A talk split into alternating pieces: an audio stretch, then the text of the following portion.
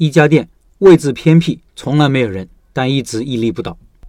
附近一个偏僻的角落，一家烘焙店几乎从来没有人，但活了蛮久。之前注意到它，是因为在想，开这么个地方怎么活呢？这是一个新楼盘的底商，而且是小区的背面，没有马路，没有行人，只有小区出入的车辆。没想到就这么个地方，四五年过去了，它还是屹立不倒。后来有一次。一个朋友给我女儿订了个蛋糕，说是可以自提，就在我附近。一看地图，原来就是这个烘焙店。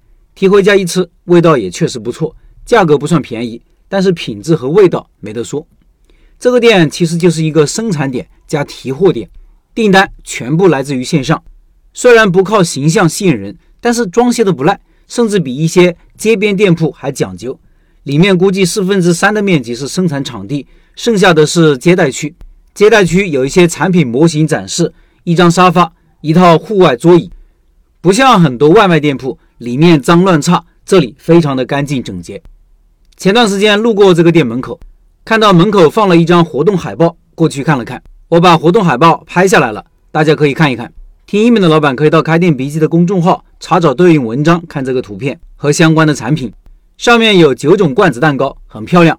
活动内容是，只要在大众点评上。给店铺打卡加收藏加十五字的好评，就可以免费领取一份罐子蛋糕。因为对他家的味道确实比较认可，当即打开大众点评留了个好评，顺便带个小蛋糕给我女儿一个惊喜。店员很热情地接待了我，东西是现做的，等了十几分钟才拿到，不过也值得。晚上我女儿把蛋糕舔得一干二净。这个产品图片我也拍出来了，放文章里了。这个位置之前是没有人的，只有车辆经过。但是去年这里修了一条公路，而且人行道也修得很好，所以多了很多行人。我估计参与活动人还不少，毕竟产品的价值在那。这样一份罐子蛋糕，价格应该至少二十以上吧。在店里还看到美团给他们家颁发的金牌商家的牌子。我上去美团看了看，其实销量并不高，也就三百多单。后来我问朋友：“你咋知道这个店铺的？”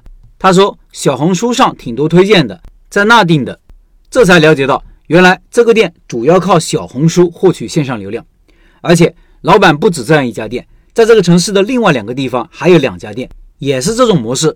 店铺开在一个不起眼的角落，主要靠线上获取订单。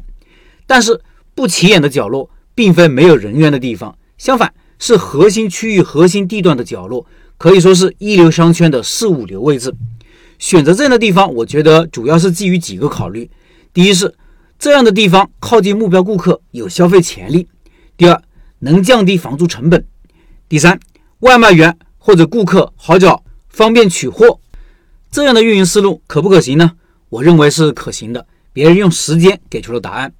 在做线上运营的时候，要注意形象的一致性，主要包括线上形象、店铺形象和产品品质的一致性。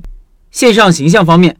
我看他家的文案和图片都是比较考究的，图片是高清图片，看上去很有食欲；文案也是仔细琢磨的，符合目标顾客的调性。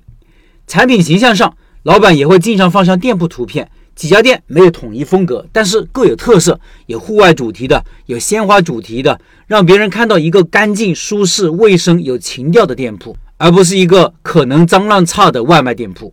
最后就是产品。产品品质一定要上去。你宣传的再好，如果东西没有竞争力，终究是留不住客人的。只有回头率高的店铺，流量成本才会越来越低，不然盈利是难以持久的。希望这样的运营模式给你带来一些启发。